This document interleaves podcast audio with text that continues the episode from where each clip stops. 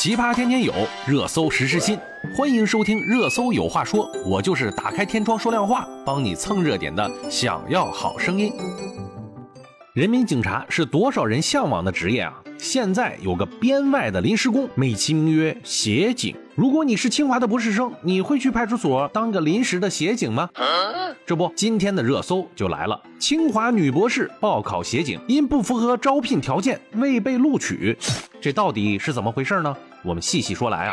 先说呢，怎么才能成为真正的警察呢？首先，学生要在报考的时候选择正规的警校的公安类专业，录取分数线呢也都比较高。大学毕业以后，还需要参加公安联考，成绩合格以后，若能够顺利通过政审，那就可以成为真正的民警了。那如果你没有达到录取的分数线，或者没有通过公安的联考，那就无法成为警察。有人会说啊，那要求也太高了。对呀，现在大家都是懂法的人了，对执法者的要求又那么高，肯定是要求严格了。那我们来说一说，为什么这位博士落选了呢？如今大学生就业难问题比较严峻，稍微不错的岗位呢，都有很多的大学生争相的报名。在长沙协警招聘过程中啊，一位特殊的考生引起了大家的注意，是谁呢？二零二二年，长沙市岳麓区在招聘警务协助人员的时候啊，通过报名审核的考生一共有三百五十九名考生，其中本科生呢有三百四十九名，研究生十名。看到此名单呀，让不少学生惊讶。不知从什么时候开始啊，协警的学历。都变得如此的高啊，让很多的大专生备受了打击。不过，在报考名单中，有一位张姓的女生受到了格外的关注，因为啊，她是博士研究生，而且还是清华大学的学生，一时间引起了人们的热议。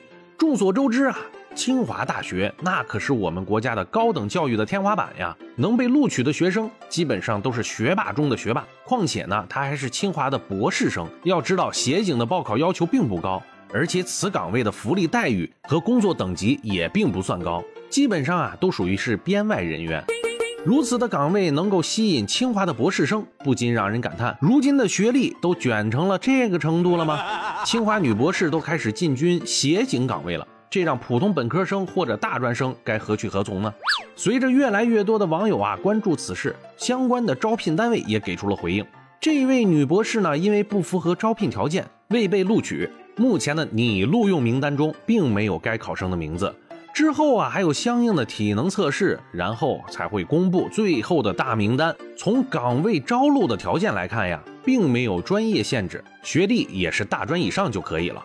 这位清华女博士竟然没有竞争过众多的本科生，于是啊不少人就开始质疑她的能力。堂堂的清华博士生怎么可能竞争不过本科生呢？面对网友的质疑，当事人的回应也来了。这位女博士表示啊，自己没有被录取，并非能力问题，而是自己还没有毕业，并不符合岗位的招录要求。想要报考此类岗位啊，要等毕业以后再进行报考，或许更有竞争力。由于各类报道并没有说这个女博士的专业是什么，如果是和警察专业业务相关的，那我还能理解一点。不过吧，自己学习能力那么强，都考到清华了。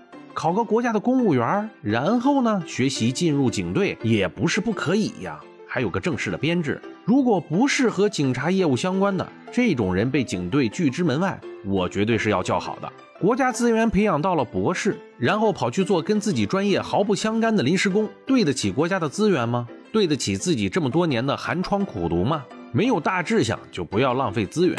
当然，也有另外一种可能，也是我最不愿意看到的一种，那就是哗众取宠、故意炒作，让自己成为热点。这个啊，就和豆腐西施是一样的，醉翁之意不在酒啊。这种呢，是最让人不齿的。我也是真心的想对这样的人说一句：好好做个人吧。最后一种呢，就是高分低能。现在社会上还真的是很多这样的人，一说就是名校毕业，结果情商低的不如一个小学生，动手能力呢也是奇差，还眼高手低，打印机都不会用，办公软件都不会打开，天天就知道说我自己的雅思多少分，高考多少分，有啥用啊？在这里呀，我希望我们名校神坛的天之骄子认清自己，有点情商，同时不要辜负大家的期望，真正做点推动人类社会发展的事情，少干一点哗众取宠、让别人看笑话的事情。社会上每天真的不缺新闻，不需要你跑来加料，谁都不会因为一个新闻就把你给招走的。社会要的还是真实的实力。好了，希望孩子们能够好好的学习。进入著名的高等院校，也希望大家呢能够找到自己喜欢的工作。今天我们就说到这儿了，我们明天见。